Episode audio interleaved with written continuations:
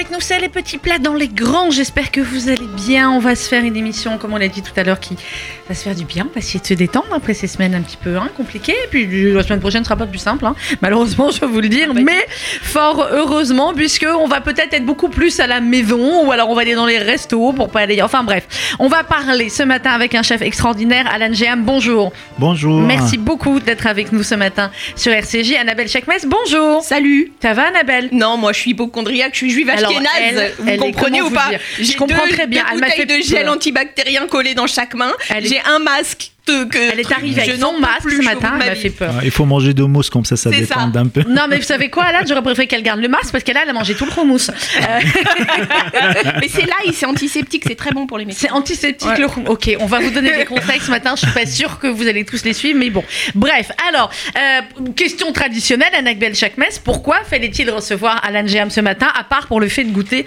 le délicieux houmous? Et puis alors, il y a d'autres choses là absolument sublimes. Pourquoi? Parce que Alan, pour moi, c'est l'incarnation même euh, de la jolie réussite. C'est-à-dire qu'on est, on est parti de rien et on a tout, tout construit, tout fait, tout. Tout, enfin, je, je- c'est très difficile pour moi d'en parler parce que c'est quelqu'un pour Bon, bah, qui j'ai une qui profonde affection et, euh, et c'est toujours difficile de parler de ses amis et pour moi c'est difficile de parler d'Alan parce qu'en en réalité euh, il a il- alors je le connaissais sur une cuisine gastronomique et sur, euh, sur euh, une technique qui était très précise et, son étoile est méritée et Mazel Tov, tout va bien. Maintenant, j'ai goûté hier son nouvel restaurant euh, Casti, qui est une cuisine beaucoup plus personnelle, pour moi, enfin je trouve. hein. Et dans une cuisine personnelle, il a réussi à mettre une technique, mais genre de malade mental. C'est-à-dire qu'un étoilé qui fait un bistrot, c'est pas un bistrot.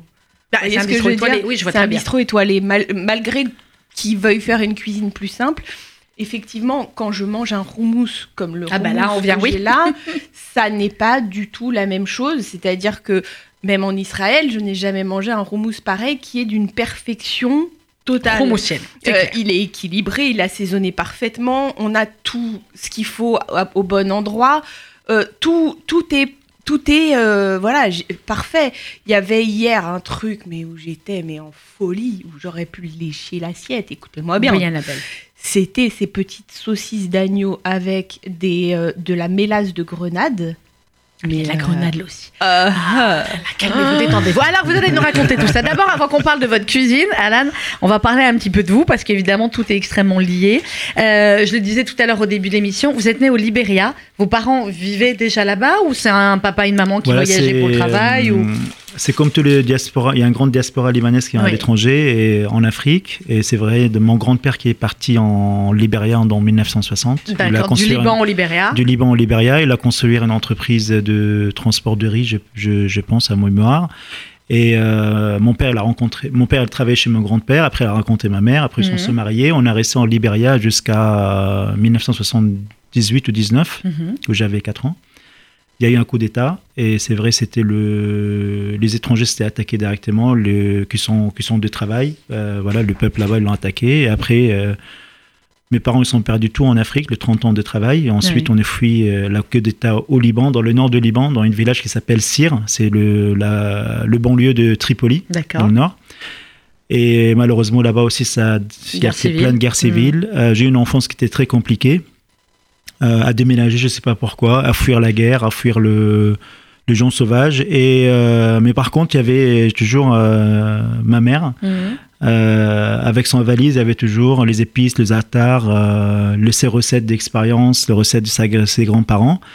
C'était ma mère, c'était quelqu'un qui était très passionné de la cuisine. J'imagine comme tous nos mamans qui sont dans Oui, le Proche-Orient. voilà, toutes les mamans méditerranéenne, méditerranéennes, c'est Le clair. chef, c'est Ouais. eux, c'est pas voilà le, le- la cuisine Proche-Orient, c'est une cuisine d'expérience, c'est une cuisine de de, de, de- de nos mères. Et euh, bah, moi, j'étais toujours collé avec son pied dans la cuisine, en train de regarder qu'est-ce que tu fais? J'ai go- goûté, euh, critiqué le plat. Je dis, ah, il manque de sel, ça c'est croustillant. Et toujours, je suis en train, de- m'engueuler en disant, attends, attends la fin de, de, de, de plat qui soit terminé. et j'étais toujours curieux, j'ai envie de manger avant euh, parce que c'est l'odeur qui m'a attiré l'attention et, et tout ça. Euh, bah, c'est quelqu'un, je pense, allait passer deux tiers de sa vie dans la cuisine. se réveiller très tôt. Et dans le même temps, euh, on voyait un peu sur, euh, dans le magazine, sur la télé, euh, tous ces, tous ces images sur la cuisine française, sur l'art des tables. Et c'est vrai, je, je dis, mais c'est c'est- c'est pas, c'est pas une Ça cuisine plaît, ça. normale, ça, Ouais. plaît beaucoup. C'est plus des tableaux d'art, c'est plus des artistes que. C'était vraiment la curiosité est tellement perturbée avec ces images de la cuisine. J'ai dit un jour j'irai à Paris pour apprendre cette cuisine. C'était comme un rêve d'enfance et tout ça. Et ben voilà, ça c'est le rêve qui s'est réalisé. Mais vous voyez, Sandrine, ce qui est Mm. dingue, c'est que en fait, au final, on a euh, des, des multitudes de plats communs. Parce que hier, quand Ah bah on oui. discutait avec Alan, on parlait de la mlouria. Hum. Ah bah là, Ouais. c'est-à-dire tout ce que Alan a mis sur la table. Voilà, je connais. On connaît. On connaît. euh, voilà. On connaît tout. Le roumous, euh, c'est c'est un truc en commun. La mlouria, qui est quand même un plat euh, tunisien par excellence, euh, il en parle euh, parce que c'est très libanais aussi. Excusez-moi, je fais une interruption. Vous faites de la mlohria dans un étoilé Michelin ou pas encore Bah écoutez, en fait, euh, je, J'ai hier, euh, chauffé je- l'histoire pour que ce soit dans le. Voilà. Et hier, la, la vérité que j'ai parlé avec euh, Annabelle euh, pendant 30 minutes et il m'a donné deux, trois plats du jour. Ils sont Ah. dans le tuyau et ça va être bientôt. Et je vais taper, hein, je te promis euh, que ça va être ça. Alors ensuite, Et je oui, vais juste sur un petit mot sur la cuisine. euh, Aujourd'hui, on peut pas dire une cuisine libanaise ou une cuisine ça. israélienne ou Mhm. jordanienne. C'est ça. Vraiment c'est la cuisine mélangé, Proche-Orient. C'est Ouais. beaucoup mélangé.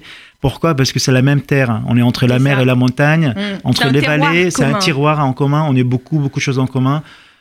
Voilà, c'est c'est une cuisine, il n'y a pas de frontières, c'est Mm. une cuisine qui est en paix, c'est une cuisine que tout le monde euh, se trouve sur Que la table autour. Oui. C'est ça que j'adore cette métier que je le fais, que je transmets toujours de, de, de cet euh, message de, de, de partage, de transmission, de Mais paix, d'échange avec les gens et tout Je ça. sais Mais pas oui. si tu es d'accord, mais pour moi, la cuisine libanaise, comme une partie de la cuisine israélienne de la même manière, Mm. c'est pas une cuisine méditerranéenne pour moi. Non, c'est C'est une cuisine perse. Oui, parce que c'est différent. Il y a moins pas, de. euh, Il y a moins. Voilà, c'est pas l'image traditionnelle avec plein d'huile, avec c'est encore autre Non. chose.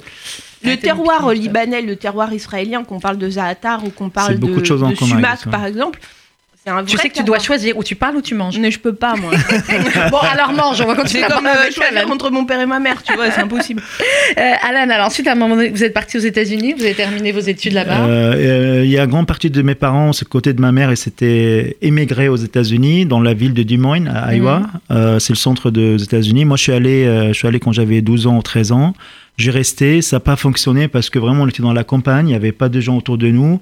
Et j'ai préféré retourner au Liban malgré les situations qui étaient très compliquées, mais il y avait au moins des gamins qu'on jouait dans la rue, il y avait des voisins, il y avait de l'histoire, il y avait des choses à raconter, et voilà.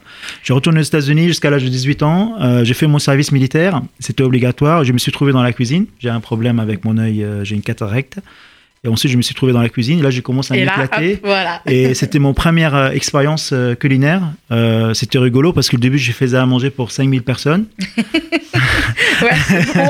Ouais. Et ensuite, en fait, j'étais repéré avec le chef. Il m'a dit, mais toi, quand tu fais des frites, tu les soignais bien, les frites, tu les tailles Même bien. pour 5000 Quand tu fais des riz, tu sais vraiment, il y, a, Ouais. il y a de l'huile, il y a y de beurre, il y a de gourmandises dedans. On va t'envoyer au, au- comment il s'appelle, c'est un club privé pour les, les officiers. Mhm. J'ai commencé à euh, faire à manger pour eux. Et j'ai resté pendant 18 mois dans la cuisine. euh, voilà. Et là, fini, c'est là où vous avez commencé à apprendre. euh, j'ai fini mon service militaire et ensuite, euh, voilà, toujours avec cette côté, c'est vrai, le, on est les d'origine, on est des Phéniciens, on a toujours on a envie de voyager, aller Mm. exporter, partir à l'étranger. Et moi, j'ai toujours une idée dans ma tête, c'est la France. C'était Paris. Mm. La meilleure cuisine du monde, euh, le technique, c'est comme le rêve de chaque comédien, à Hollywood Mais pour oui, faire voilà. des films. Et euh, bah, je suis arrivé en France en 99 avec euh, un visa de 7 jours, 200 Mm. francs dans la poche, et surtout, je parle pas français. Voilà, C'est c'était- compliqué, hein Là, c'est vrai, on parle de la cuisine, on parle sur la langue aussi, Ah c'est ouais. pas facile. Euh, bah, je suis allé, comme le rêve de tout le monde, directement au Tour Eiffel. J'ai dit, tiens, j'aime bien le goût du luxe. Il n'y a pas mieux que dormir au Champ de Mars en face du Tour Eiffel. Tu le vois le matin et le soir. Sauf que donc vous avez dormi dehors. Exactement. Et après, au bout de quelques jours, il y avait un terrain de basket. Je suis allé jouer de basket avec les gamins et on, voilà, j'ai parlé en anglais. Je parlais parfaitement anglais. Je disais, voilà, c'est quelqu'un qui peut m'aider pour me loger ou aider pour travailler. Il y avait un gamin qui m'a dit, mon oncle, il tient des chantiers. Oui. Euh, tu veux, je te le présente? Je, j'ai dit oui, bien sûr. Euh, je suis allé voir son oncle et, et là, il m'a dit, est-ce que tu sais faire la peinture? Là, j'ai dit oui. J'ai jamais touché un pinceau dans toute ma vie, mais il faut vraiment, je me sors de Faut que la rue. travaille. Ouais. Euh, le chantier, ça me permettait à sortir de la rue. Je commence à faire la peinture le matin et dormir sur place. Bien sûr, euh, au bout de quelques temps, je, quand tu commences à connaître un peu de monde, euh, je trouvais un autre travail les soirs autant plongeur dans un snack dans le 16e arrondissement. Ouais. Le matin, je suis allé à 5 heures faire la peinture, ravalement de façade à l'extérieur. Il y a un quartier, quartier de choux à Créteil, c'est des grosses buildings. Oui, moi, j'ai oui, resté six mois dans cette chantier-là. Voilà. Et bah voilà, elle est Eh là ben, c'est vous qui avez fait le chantier. Elle est là l'histoire. bah oui. Et, Et, donc. le soir, euh, plongeur, et je Mhm. venais aider le chef. euh, pareil, partager avec lui, donner un coup de main. J'étais vraiment euh, très euh, euh, rapide à faire la planche pour avoir de temps libre et aller Pour venir apprendre à travailler travailler avec Bien le sûr, chef, c'était bah ça ouais. le jeu. hein. Il y avait beaucoup de travail sur la planche, mais j'ai vraiment, je faisais au maximum euh, pour avoir de temps libre et venir les voir, demander qu'est-ce que tu as besoin, qu'est-ce que tu as besoin. Un jour, au bout de deux mois dans cette poste plongeur, je viens le soir à 17h ou 17h30 pour prendre le poste. Et là, je vois le patron, il était à l'extérieur de ces traiteurs-là, et en train de manger ses ongles, stressé. Je dis, qu'est-ce qui s'est passé? Il m'a dit, voilà, le chef s'est blessé la main, il est parti à l'hôpital, j'ai personne, je demande le soir. Là, je l'ai gardé comme ça, je dis, bah voilà. Peux le faire? J'ai rien parlé en fait, je suis allé foncer directement. J'ai Mhm. dit si c'est l'occasion, c'est il faut là je Je montrer. dedans. Je vais montrer, je suis allé vraiment travailler. Je faisais à l'époque je sais pas 14 couverts ou 20 couverts Mm. Et je foutais un bordel gigantesque dans la cuisine. Mais je le fais à manger. Et la fin de service, le patron me dit mais toi tu sais faire à manger? Je dis oui c'est mon rêve d'enfance. Euh, Il m'a dit bah bon tu m'as pas dit ça au début. Je dis, c'est vrai qu'au début on est en galère euh, de sous, de, de logement, de la nourriture. Tu cherches juste vraiment à être logé et nourri avant tu commences à réaliser ton rêve. Bah, ce monsieur-là, il m'a aidé à, à faire mon quart de séjour. Ça veut dire que j'ai Ouais. resté au moins 14 mois sans papier à Paris. Après, j'ai eu mon quart de séjour. J'ai quitté le milieu de chantier. Je suis venu travailler autant cuisinier dans un restaurant libanais. Et là, Mais- ça a commencé. Par contre, mon rêve, c'est vraiment la cuisine française, Ouais. pas la cuisine libanaise. Et alors ensuite, vous avez commencé euh, à travailler. euh, alors, c'était quoi le premier grand restaurant où vous avez travaillé? J'ai pas travaillé dans un grand restaurant. Je Mhm. pense mon premier grand restaurant, c'est chez moi en 2017 quand j'ai ouvert le restaurant à vous la avez GM, que j'ai une étoile, c'est ça. Ouais. J'ai pas eu de, j'ai pas eu la, la- la chance à travailler avec des- tous ces grands noms qui sont à Paris. Il y en a un paquet. Mais c'est des gens Mais maintenant qui viennent manger chez lui. Ah bah oui, j'imagine. J'ai la chance, c'est comme un rêve. Alors, qu'est-ce qu'on ressent, Alan Jam, quand on a eu le parcours ex- hors norme Il faut bien le dire que vous avez eu. Et quand, euh, voilà, on vous dit, euh, vous avez une étoile au Michelin. Bah, on pleure. On ressent quand on pleure. Peut-être de ma mère qu'on a tous pleuré. hein. Franchement, je, je me rends compte pas en fait tellement je suis à fond dans, je suis passionné en fait. C'est une histoire Mm. de vie, c'est une passion, c'est un rêve d'enfance. Je m'y réalise pas et là, mais par contre, quand Annabelle elle a parlé tout à l'heure, je suis très touché. J'ai dit mais en fait, je Ça y est, j'y suis arrivée. Euh, j'ai réalisé beaucoup de choses, Mm. mais tellement je laisse pas ces choses-là qui me freinent à avancer. Je, je vais Mm. tout droit, tout droit, et toujours la même motivation depuis 21 ans à Paris. Chaque matin, quand je me réveille, j'ai envie de faire mieux qu'hier, et Mm. je continue avec ces principes-là. et c'est vrai, tu as dit des choses très touchantes hier, Annabelle, aujourd'hui, et c'est là, j'ai dit, euh, vraiment, j'ai pas l'habitude d'écouter ça. Et, Ah bah, faut venir plus souvent chez nous. Vous allez voir, on fait que ça. Non, hein. il y a un truc on qui dit que des choses pour gentilles. ça, il y a un truc, mousse tous les euh, jours. euh, Il y a un fini le chromousse pendant qu'on parlait. J'ai tout éclaté. C'est-à-dire que j'aurais pu mettre même mon Bon, doigt je et éclater manger chez vous, Alan. Non, mais il y a un truc qu'il faut dire, et euh, moi, il y a des choses que j'ai appris sur Alan aujourd'hui. Je connaissais un peu son parcours euh, compliqué, mais c'est quelqu'un que je n'ai jamais, de toute notre euh, amitié, que je n'ai jamais vu euh, soit se plaindre, soit Ah bah, euh, ne pas sourire, ouais. Ouais. soit ne pas être gay. Mm. Je n'ai jamais vu cette personne dans un mauvais mood ou dans un truc négatif. Co- Me connaissant, c'est quand même. Oui, c'est quand même, oui, oui. Enfin, vous voyez, c'est notable. Ça veut dire que. Et c'est quelqu'un qui a toujours le smile, qui est toujours content, qui est hyper ravi. Et. euh, euh, pff, on- Et ça se voit. Mais Et ouais, et puis c'est- forcément quelqu'un avec qui on, on souhaite que du bien parce que euh, c'est une réussite. Non, super que- méritée. et c'est magnifique, exactement. Et c'est la grandeur de la France de pouvoir accueillir des gens comme vous et ensuite de Bien sûr. voilà d'arriver d'arriver à cela. Alors votre cuisine, Alan Jam, comment vous vous la vous la définissez? Là, bon, on avait du chromousse. Je suis obligée Oui. de vous montrer à l'écran. J'aurais dû vous le montrer avant. Voilà, euh, ça c'était le chromousse d'Alan Jam. Alors là, Donc, on rend l'assiette à euh, Bah, au chef quand même. Oui, Euh, la, lui rendra après. la- la cuisine Alors, de Alain c'est une cuisine euh, sans frontières. Oui. C'est une cuisine, euh, on peut dire euh, française. Je suis amoureux de cette cuisine. Oui, vous pouvez. Le restaurant d'Alain Giam, c'est une cuisine française avec d'influence libanaise. Le souvenir d'enfance.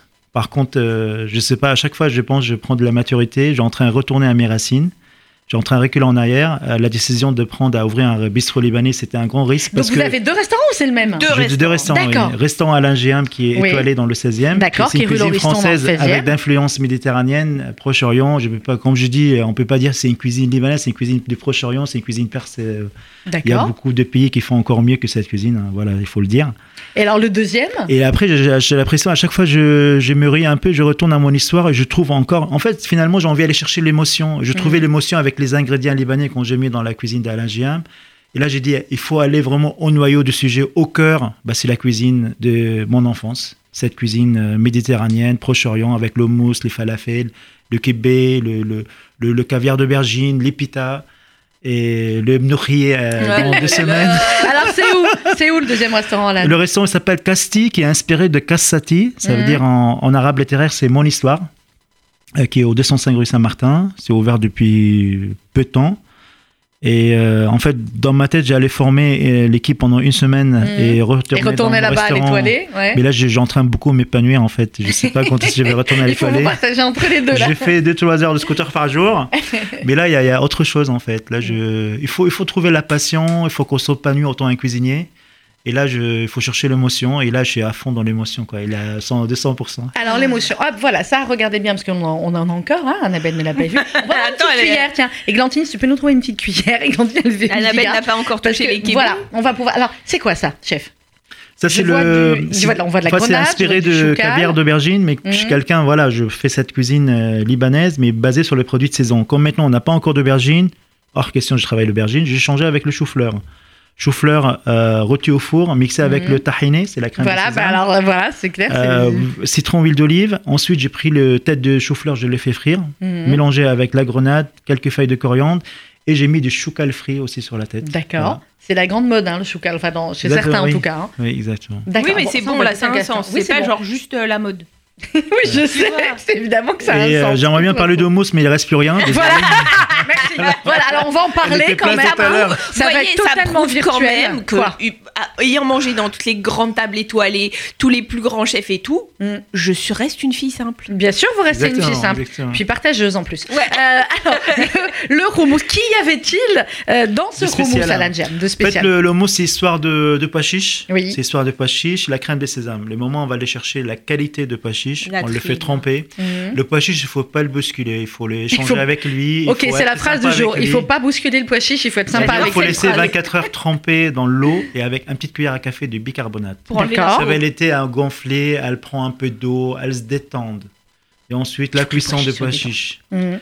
C'est pendant 3 heures. Mhm. Euh, et à chaque fois, il y a ces petites roux blancs qui sortent, il faut l'enlever. S'il faut ajouter de l'eau, voilà.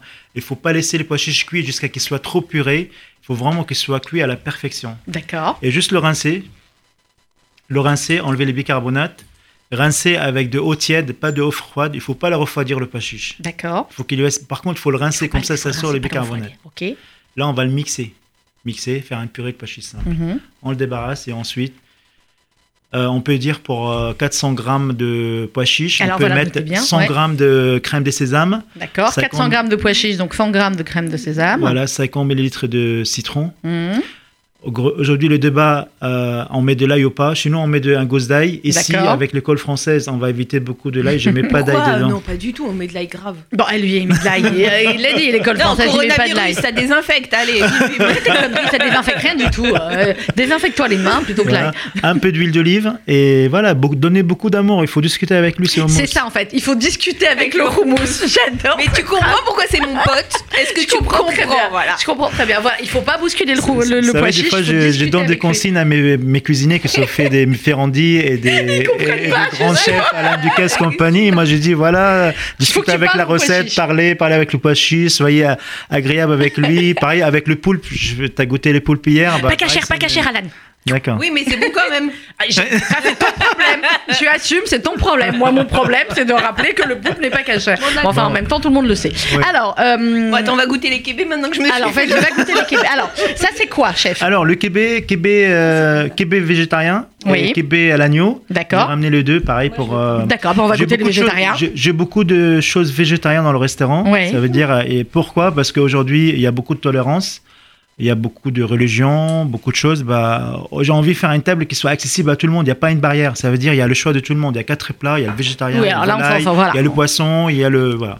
Moi, hier, j'ai pris le, le shawarma végétarien Voilà, exactement. qui était absolument ouf. Et ben voilà. Donc il y a du houmous, il y a du shawarma, il y a des kébés, il y a tout ce faut. Shawarma végétarien. Shawarma végétarien, donc ouais. euh, donc euh, c'est clair. Alors et puis racontez-moi ce que c'est ça. Alors, attends, je vais le montrer aussi pour ceux qui nous suivent sur. Alors sur, ça euh, c'est s'appelle euh, pareil en libanais le ras del banat. Ça veut dire le, la beauté des filles. Mhm. Ça veut dire, euh, il y, a, y a- y a des centaines d'années, quand il n'y avait pas de télé, il n'y avait pas d'électricité dans la village, bah, les filles se trouvent ensemble euh, dans le début de la soirée, ils prenaient des sucres, ils le font tirer, tirer, Oh. tirer, tirer. Et ça fait comme, euh, je l'appelle bar à pépé parce que c'est blanc, mais euh, voilà, c'est un truc qui est moins sucré, ça colle moins dans les dents. Et ça, ça vient du Liban, c'est très compliqué, je ne peux pas le faire chez moi, peut-être un jour, mais Il faut que je trouve une bande de garçons bon. Et que euh, du ou des sucre, filles pour tirer le sucre. Que de sucre, mais c'est ça, ça vraiment ça reste toute la soirée entre je pense 4 à 5 heures en train de le tirer, le tirer, le tirer. Ils font un C'est cercle, incroyable. Un cercle, ils le font tirer tout ça. Et ça, et ça donne C'est un ça. peu un goût de ralva, un peu. C'est un peu un goût de ralva. euh, oui, c'est un goût de, de sucre sans être sucre. C'est euh, ralva, barba. Et, et ça, je ouais, pas. l'associe avec la glace Ashta. Ouais, la c'est glace quoi la glace Ashta La glace Ashta, c'est c'est une glace comme la cr- crème fraîche euh, au Liban. Ouais. Euh, ça, on, on prépare de lait, on prend toujours la, qu'on fait bouillir de lait, on prend toujours la, le, comment ça s'appelle? Le dessus Le dessus. Ouais. La On peau le- de lait. La voilà, peau de lait. la peau de lait. Euh, on le récupère, on met dedans de miel, fleur d'oranger, eau de rose, et voilà, ça fait la crème fraîche libanaise. Et on fait glace avec, qui s'appelle glace Ashta. Euh, les mélanges comme ça de, de cuisine, c'est vous qui, j'imagine évidemment, qui créez toutes les recettes. Euh, Alan, est-ce que tous les jours, toutes les saisons, il y a des nouvelles idées de Non, mais recettes toutes comme les ça Je- je minutes. pense Toutes les minutes, d'accord. ok, En fait, là, depuis les- le début de l'émission, il a déjà eu 300 idées, Enfin, Aujourd'hui, dans le bistrot Cassis, c'est marrant parce que je passe voir les clients, je dis alors euh, comment vous trouvez et chacun il me parle d'un plat. Je dis ah vous inquiétez pas, c'est bien. Et je vais le faire aussi. parce que c'est des, c'est juste comme je dis, j'ai- pas eu la chance de faire à Ferrandi, mais j'ai eu la Mhm. chance d'avoir une maman qu'elle m'a pris d'aimer les gens et partager était plus avec forte que eux. Ferrandi. Et- Souvent, c'est mieux que Ferrandi. Hein. Ouais, c'est mieux et que un cuisinier, il faut vraiment aimer les gens, à partager avec eux. Il faut faire plaisir aux autres. Il faut savoir apprendre Mhm. à faire plaisir aux autres. Si on n'a pas cette sensation-là, on peut pas aller trop loin en fait dans la cuisine. C'est une cuisine d'émotion. Mais dans la vie, de façon générale. Dans la vie aussi en général. Et moi, c'est ça dedans, voilà. Alors, on va marquer une petite pause musicale. On va se retrouver tout de suite après, toujours avec le chef Alan euh, Géham. Et puis ensuite, en fin d'émission, on parlera de Pourim également et on passera du salé au sucré avec les gâteaux de Pourim et Rosa. À tout de suite.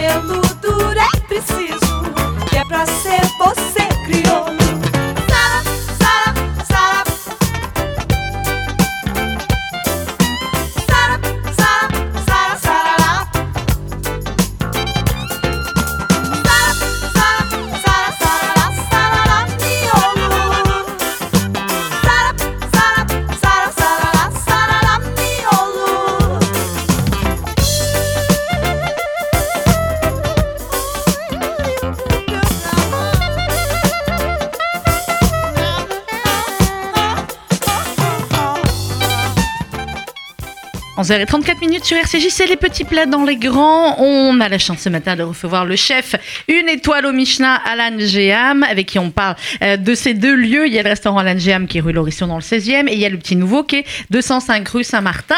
Et puis on a goûté des choses absolument sublimes pendant la pause musicale et vous allez nous donner une autre recette, chef. Avant cela et avant qu'on reçoive aussi Rosa pour les gâteaux de Pourim, ce matin c'est une émission Mix Mix. Vous voulez nous parler du café? Ouais. Mais vous savez que j'aime pas le café pourtant. Mais c'est pas très grave, moi j'adore. Bon oui, en même temps, c'est pas grave. on s'en- on s'en moque de- Je, veux dire, je, je fais quand même partie des gens c'est- rare, donc euh, voilà, la majorité aime le café. un- Alors, il va y avoir quoi Il va y avoir un événement la semaine prochaine, les Oui. samedis 14 et dimanche 15 mars, Oui. qui s'appelle le Coffee Lab et qui aura lieu euh, au Bastille Design Center au 74 boulevard Richard Lenoir dans le 11e. C'est alors le Coffee Lab, ça sera euh, vraiment c'est un événement qui est, qui est- qui est mis en place par une très grande marque de café qui a été la première à faire des capsules et qui kiffe George Clooney, si tu vois ce que je que veux j'allais dire, j'allais j'allais vous demander s'il y a un rapport. Il est là ou pas Bon, Nespresso. Que du coup, je peux me mettre Nespresso, on peut dire Nespresso. Oui, si on en lit Voilà. trois autres. Bon, il est là ou pas Si t'es gentil, peut-être il a dit qu'il vient. Non. D'accord Non. Ok. Euh, et c'est en fait, ils vont recréer tout un univers autour du café. Ah, mais c'est sympa. Où on va pouvoir découvrir les coulisses du café, de la cerise à la tasse. Mhm. On va pouvoir euh, comprendre le café à l'italienne, la façon de déguster le café, le latte art.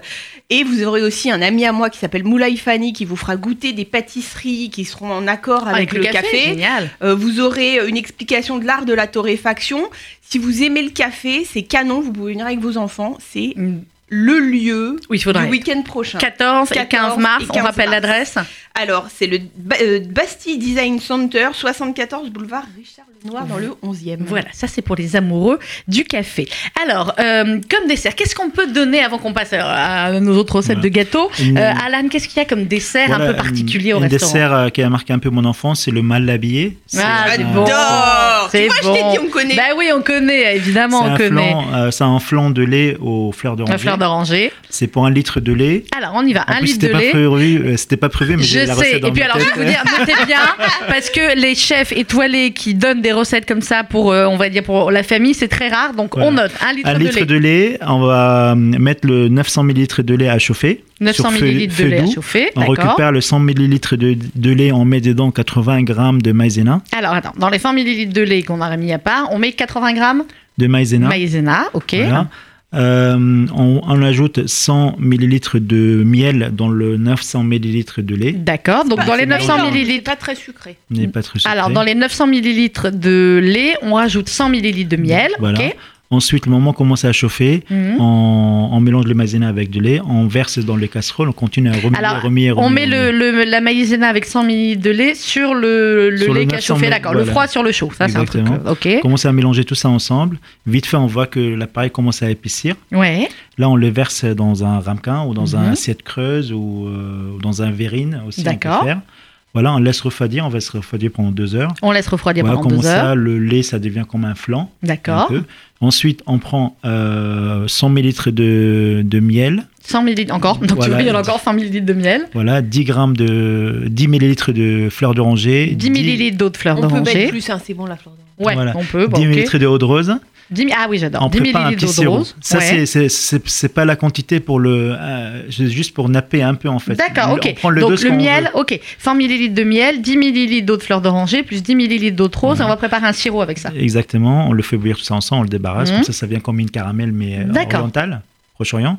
Et ensuite on fait torréfier le pistache. Ouais, les on, prend le- on sort le flan de, de frigo, on met les pistaches concassées, torréfiées. D'abord les tête, pistaches, Et après on nappe le sucre comme on veut. D'accord. Après, on rajoute un petit peu du sirop, euh, effectivement, comme on, comme on veut. Magnifique. question. On a un bon Hier au restaurant, il y avait des petits trucs roses dessus, un peu comme confit. Ça c'est confiture de pétales de rose, ça- Ah. ça, ça vient de, de chez ma tante dans le nord du Liban. et, euh, À C'est mon avis, amuse-toi. Pour faire la confiture de pétales de rose, Il y a un truc, que je C'était pas trop sucré, j'imagine, que- tout ça hier, euh, c'était fait à la parce que alors voilà, j'ai découvert que j'étais diabétique. Il faut qu'on fasse une émission sur On le va diabète faire une émission là-dessus. Bah, parce que moi, je au de quoi. Là, je peux faire un doctorat. hein. Et sa recette aussi, ça fonctionne avec le, par exemple, le vegan. Si on peut Oui. mettre de lait de soja du lait aussi de à la soja, place- à la place évidemment, du lait, ou, euh, ou si on veut le faire en version parvée, si on a mangé de la viande Voilà. chez nous avant, euh, ça marche, euh, ça marche aussi. Il y a beaucoup de choses que vous faites venir comme ça de la famille du Liban.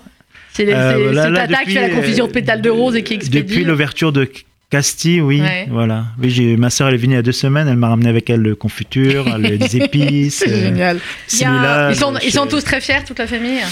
Euh, oui, oui. Oui, bah je après, crois. je. Ils peuvent, ils je- peuvent. pense que c'est pas que la famille, c'est je suis le seul chef d'origine libanaise qui est étoilé et c'est vrai ça c'est on- c'est pas rien. je me rencontré ça en 2018 que ils sont beaucoup contents et tout ça et, euh, et voilà, il y a, moi, ça un, me touche il y a un énormément. truc que je vous conseille si vous avez envie d'en savoir plus sur Alan, c'est un Oui. documentaire qui a été fait sur lui il y a quelques Génial. années. Planète, exactement Sur Planète Plus, et là on comprend vraiment son univers, sa vie, son pays, ce- tout. Ce, ce documentaire, il est vraiment, vraiment passionnant. voilà. Et ben, en tout et cas, attends, oui. dernier truc, derrière chaque grand homme, il y a une grande femme. Oui. et je tiens Je n'ai pas demandé, je savais pas s'il était en mode. euh, à, à- à- à mettre en avant cette femme qui Mm. est Chloé, qui est la femme d'Alan, et qui est une femme adorable et qui a fait euh, que ce grand homme a réussi. Ben, on est toujours d'accord. hein. Vous êtes d'accord, j'imagine Merci. Oui, bien sûr, elle m'apporte beaucoup la stabilité, elle me soutient avec ma passion parce que c'est vrai, des fois la passion elle bouffe, euh, elle le bouffe. Bah oui. Elle me soutient et surtout euh, la paix en fait. Quelqu'un, j'ai eu une enfance Mhm. très perturbée, euh, perturbante et, et c'est vrai avec Louan, je trouve la paix. Et, et surtout, il faut pas oublier aussi après ma femme, c'est la France aussi. C'est un pays qu'on peut réaliser des rêves. C'est une terre accueillante. C'est pas qu'aux États-Unis ça existe les rêves américains, oui. c'est le rêve C'est français la référence. aussi. C'est Je très suis, je important. suis fan, hein, totalement. Limite, Ah, je voilà. pleure dans deux secondes. Moi, Moi, quand j'entends des choses pareilles, c'est voilà. Et ben voilà. Et ben on est très fiers que la France serve de terre d'accueil pour des euh, pour des personnalités extraordinaires comme vous, et surtout pour nous faire des choses aussi bonnes à manger après. Ça, c'est clair. Merci beaucoup, Alan Jam. Vous êtes ici Avec chez vous. Vous venez Merci. quand vous voulez, et euh, on va marquer une petite pause musicale. Et si vous voulez goûter les gâteaux de Pourim, vous restez avec nous. C'est la famille, c'est Rosa dans un instant. À tout bah, de suite. Euh, juste après une petite pause musicale.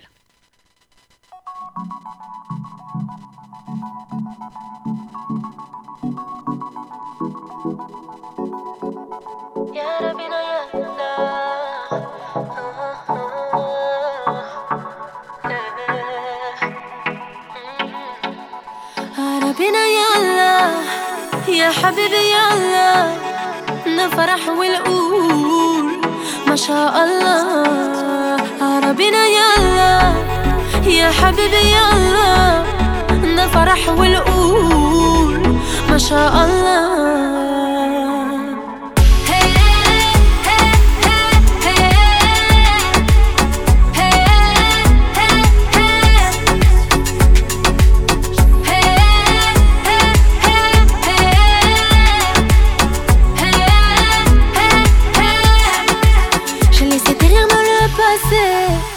Jamais su t'effacer.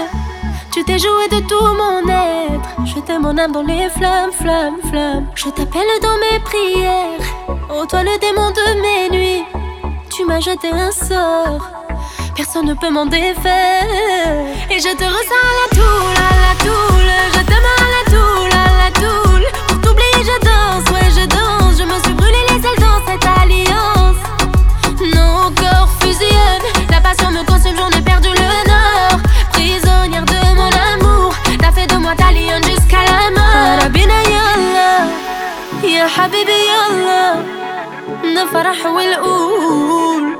ما شاء الله. ربنا يلا يا حبيبي يلا نفرح ونقول ما شاء الله.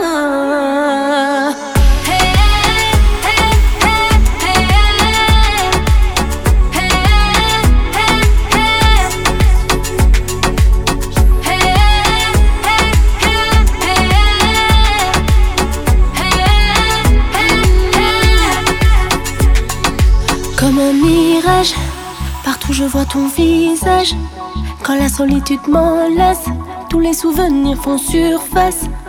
Tes mains autour de mon cou, tu me dévores comme un vautour. Tu m'as tout pris sans retour.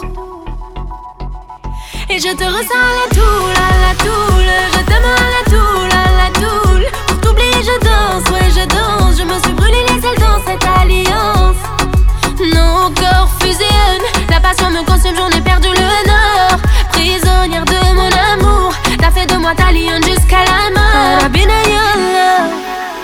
Habibi yallah, نفرح ونقول ما شاء الله. ربنا يلا يا حبيبي يلا نفرح ونقول ما شاء الله.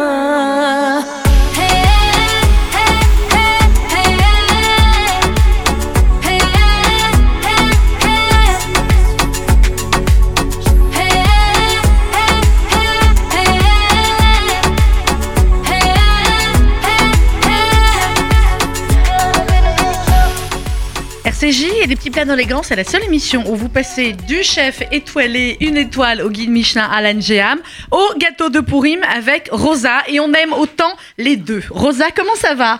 Ça va très Ça faisait bien. longtemps qu'elle n'était pas venue nous voir dans les Ah studios oui. de RCG, Rosa. Donc ça nous manquait. Donc toute l'équipe avait un, envie de te voir. Bon, et puis deux aussi ont un petit peu envie de goûter les gâteaux de Rosa. ça, Bah c'est oui, clair. alors, ah bah oui. On n'a Ça plus nous a 20 ans comme avant. Comment ça, on n'a plus 20 ans? Rosa, combien? 80 J'ai fêté mes Deux. 84 ans. Oh, 84. Bon, voilà. Le Euh, 20 d'abord, d'abord c'est jusqu'à 120 et en plus, on la voit Bah, pas bah, merci Alors, beaucoup. Rosa, les gâteaux de Pourim sont déjà tous prêts ou tu les as fait juste pour nous, ceux-là? Bah, sans prêt, mais je, je ferai quelques-uns pour la famille. En plus. En plus. Alors, les cigares, on va démarrer, puisqu'évidemment, Pourim, c'est lundi soir et mardi, que ça va déjà être un peu plus compliqué, les fêtes de Pourim, etc., évidemment, avec toutes les précautions dues à la crise sanitaire. Euh, donc, euh, les cigares, on donne la recette des cigares Si tu veux, comme Allez, tu on y veux. va. Regardez comme ils sont beaux. Les cigares. Le chef est reparti avec des cigares. hein. Donc vous sachez que les chefs, même une étoile au Michelin, ils voient des cigares de Rosa, hop, ils en piquent un pour la route. Et- Alors, on y va. Allez, d'abord, il faut acheter la feuille de brique. D'abord les feuilles de briques, ok. On la coupe en quatre. Alors, on les coupe en quatre. Voilà. Et on prépare la pâte d'amande. Alors, comment tu fais la pâte d'amande? Alors, je fais euh, 4 verres de poudre d'amande, 4 verres de poudre d'amande, un verre et demi de sucre, un verre et demi de sucre, un citron, euh, un geste de citron, un veste de citron. voilà, et, et des blancs d'œufs. Il faut Et les travailler avec les combien blancs de blancs d'œufs. d'œufs? Hein Ça dépend. On met d'abord deux. Oui. Si la, la pâte elle est un peu dure, Mhm. on ajoute. hein. Si la pâte est légère, on ajoute On encore ajoute, un peu d'amande. Alors, 4 verres de poudre d'amande, un verre et demi de sucre, un zeste de citron et deux blancs d'œufs, ou peut-être un peu plus, ou peut-être un peu moins. Voilà. Vous voyez comment ça se passe. Hein Voilà, voilà, voilà. Alors, en roue, on, on fait des petits rouleaux. D'accord. Comme ça, à peu Mais près. je sais, c'est toujours. Oui. Voilà. Et après, euh, on les met dans la feuille de brique. D'accord.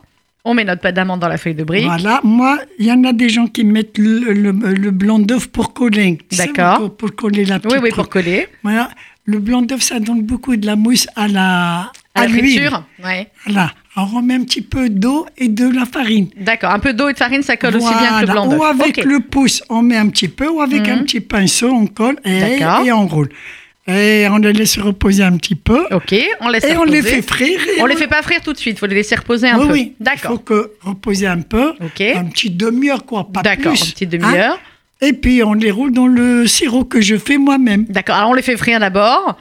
Et ensuite, alors le sirop, comment tu fais le sirop? Alors, le sirop, c'est...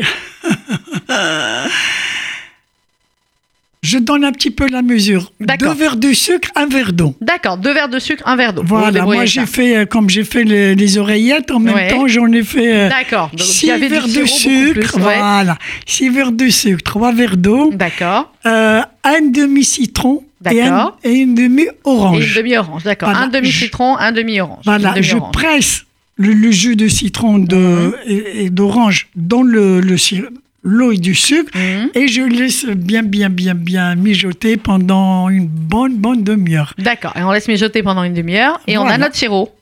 Et on a notre sirop. Génial. Alors, si ça reste, vous pouvez le mettre dans un, dans un bocal en verre et Mhm. le garder au frigidaire Et ça- 2-3 mois, il n'y a pas de problème. Et ça se conserve. D'accord. Bocal en verre, au frigidaire, 2-3 mois, ça se garde. On a Voilà. juste fait 8 minutes d'émission encore, mais si jamais il y en a qui ont des questions pour Rosa, je sais que souvent vous avez envie, donc n'hésitez pas. 01 42 17 10 11, 01 42 17 10 11, au cas où. Alors, qu'est-ce qu'on a là-bas encore installé dans la salle Ah de il y, rédaction? a- il y a le cake, il y a les gâteaux au chocolat, Mhm. Il y a les Montecao, c'est Mhm. les Riva. Qu'est-ce qu'on donne alors comme recette? Qu'est-ce qu'on leur donne qu'ils n'auraient peut-être pas eu, nos chers auditeurs? Comme, comme tu veux, chérie. Euh, Alors, les Il y, a- il y a les meringues. Ah, les meringues. Alors, on va leur redonner Alors, les meringues. ça, on c'est n'a facile. jamais. J'ai ramené Ouais. les meringues. Mhm. Alors, les meringues, c'est facile à faire, Mhm. mais il faut bien les réussir. Moi, je mets. Je fais bouillir de l'eau dans une bassine. D'accord. Alors, on fait bouillir de l'eau. Voilà. Et dans une autre bassine en inox, Mhm. je mets mes quatre blancs d'œufs, Alors, 4 blancs d'œufs, une pincée de sel, une pincée de sel. et je commence à battre et en mettant le, le blanc d'œuf qui sont dans le truc Mhm. dans l'eau bouillante. D'accord. hein? Et après, hop, on ajoute deux verres de sucre. D'accord. Dans la casserole qui est au-dessus de l'autre casserole, en fin de compte, on rajoute les deux verres de sucre. Voilà, c'est-à-dire là où il y a les blancs Oui, oui, là où il y a les blancs d'œufs. Je suis pas là où il y a l'eau. Hein. Moi, Ça, je les mets bon, en bain-marie. Voilà, ça s'appelle en bain-marie. D'accord. Les Et quatre puis, blancs d'œufs, le sel, et on rajoute ensuite les. euh, combien on a dit Deux verres de sucre deux verres, D'accord. deux verres de sucre, parce qu'un verre de blanc d'œuf, il faut deux verres de sucre. D'accord, ok. Et une fois que la crème elle est bien, bien, bien, bien, bien épaisse, Mhm. on ajoute deux cuillères à soupe de sucre glace. D'accord. Donc une fois que ça a commencé à bien monter, on Voilà. rajoute les deux cuillères à soupe de Voilà, sucre glace. continue à battre, à battre, à battre. Quand on relève le, le batteur, il faut Mhm. que Il faut qu'il y ait le truc là. le truc comme le bec de perroquet. Voilà, le bec de perroquet. Et là, normalement, c'est que c'est bon. Voilà. Et là, on les mettra dans le- la poche à douille. Mhm. Et on met, euh, ça fait, on presque meringue. 80 meringues. Ah ouais Alors, D'accord. voyez, hein. Donc, euh, bon, ok, vous pouvez réduire un peu les proportions au cas où. Voilà. Là, on est parti Essayez- sur 80 petites essayez meringues. de blanc d'œuf, essayez de la moitié de la Alors, recette. c'est la moitié. vous Deux blancs d'œufs, un verre de sucre, et normalement, là, on Alors, arrive. le, le secret des meringues, Oui, il y, en a, il y en a qui font n'importe quoi, mais moi, je l'ai réussi, tu vas goûter. Comme dame. Alors, c'est quoi le secret de la meringue? Après, on Alors, fait cuire le comment? secret, Je mets dans le, une poêle, dans, un- Four dans le, le- le- le plateau, Mhm. une feuille sulfurisée, Oui. et je mets thermostat à 100. Thermostat 100. 100 D'accord. pendant 30 minutes, pas plus. D'accord. Ok. Thermostat 100 pendant 30 On a préchauffé à thermostat 100 aussi? Rien, tu allumes le four, Ah, tu mets directement. Ok, on préchauffe directement. pas. Ok, donc ça doit être ça. une demi-heure, tu éteins et tu laisses ton plateau de meringue Mhm. dans le four pendant jusqu'à que le four il soit refroidi. D'accord. La chaleur du four, il les rend croquants. D'accord. Donc, Voilà. thermostat 100, 30 minutes, vous les retirez pas du four, on les laisse et on les sort au bout d'une heure, deux heures quand le four est refroidi. Voilà. Et là, elles sont bien. Tu vas les goûter. Je- Tout le monde va les goûter, pas que moi, sinon. euh, voilà. Ok, ça c'est les meringues. Alors, on peut encore une recette rapide, Rosa. Qu'est-ce qu'on peut leur donner en dernier Les Monte-Carlo Les Monte-Carlo. Allez, les facile à C'est faire les facile. Monte-Carlo. On y va. Alors moi, j'ai trouvé une petite recette pour les Monte-Carlo. Ils sont Mhm. fondants dans la bouche. Mhm. Je mets euh, un verre. Je donne la recette d'un verre. D'accord, oui, avec veut, un verre. Et multiplie. Voilà. Voilà. Un verre d'huile, Un verre d'huile, un verre de sucre glace, un verre de sucre glace, un verre de poudre d'amande. un verre de poudre d'amande. Et je mélange tout ça. Et ce qui me prend de la farine, deux verres, deux verres et demi, et un demi paquet de levure chimique. D'accord. Alors, deux verres, deux verres et demi de farine et un demi sachet de levure chimique. Voilà. Je vais répéter les ingrédients un verre d'huile, un verre de sucre glace, un verre de poudre d'amande, deux verres et demi environ de farine et un demi sachet de levure chimique. Voilà. Ensuite, on mélange on, tout. On mélange le tout bien, bien, bien, bien. Une fois que la pâte elle est bien, qu'on puisse rouler, D'accord. on les roule. On les roule. On fait les nos petits Et Monte-Carlo. on met une petite pincée de cannelle moulue dessus. Voilà, un peu de cannelle dessus et ensuite au four, combien de Ah temps bah, le four, euh, 10 minutes. 10 minutes, faut pas que ça cuise longtemps. 10, 10 minutes, à combien Et vous 180 verrez, vous relevez avec euh, une petite cuillère Mhm. ici. Il est un peu doré Ouais. d'en bas, on les sort. C'est bon, d'accord. il Sinon, faut pas que ce soit trop cuit. hein. Voilà. Voilà. 10 minutes à 180 104, non, 104, 160. 160, d'accord, Voilà, ok. 160. Alors 10 minutes à 160 et c'est bon, pas plus. Je donne une bonne recette à toutes les auditrices. Mhm. Tout ce qui est au four, il faut bien surveiller. Ben, toujours. Sinon, après. Bien, voilà. bien, si et, on et ne pas oublie- trop faire cuire. Si on oublie, là, tout est brûlé. Bon, voilà, c'était le meilleur conseil de Rosa.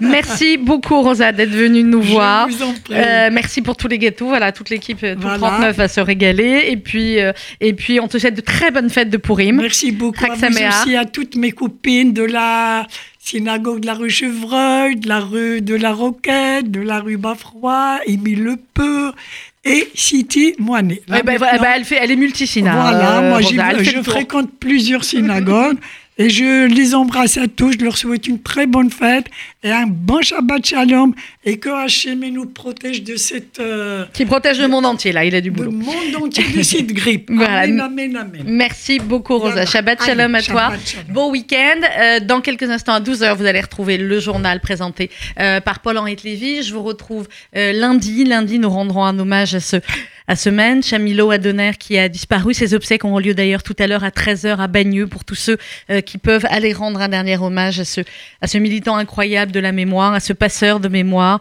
à, cet homme et à cette vie incroyable. Euh, Milo Adonner, hommage donc que nous lui rendrons euh, avec différentes personnalités lundi de 11h à midi. Et puis vous allez entendre à partir, vous l'avez entendu d'ailleurs depuis une heure, euh, un spot, un appel pour vous expliquer qu'évidemment de nombreux événements solidaires du FSJU ont dû être reportés, notamment notre dîner de gala annuel qui devait avoir lieu dimanche. Il est reporté bien évidemment à une date ultérieure, mais les actions que nous devons mener envers les plus fragiles et les plus démunis en France et en Israël, ces actions ne peuvent pas attendre. Donc nous vous demandons d'être extrêmement généreux sur fsju.org. C'est un appel euh, urgent que le FSJU lance à partir d'aujourd'hui, euh, puisque ces événements où vous deviez à la fois faire la fête et donner ne peuvent avoir lieu. Eh bien, il faut continuer vos dons parce que euh, l'urgence sociale, que ce soit en France ou en Israël, est là. fsju.org. Nous comptons sur vous en cette veille de Shabbat et surtout en cette veille de fête de Pourri. Merci à tous. Shabbat Shalom, bon week-end et à lundi 11h.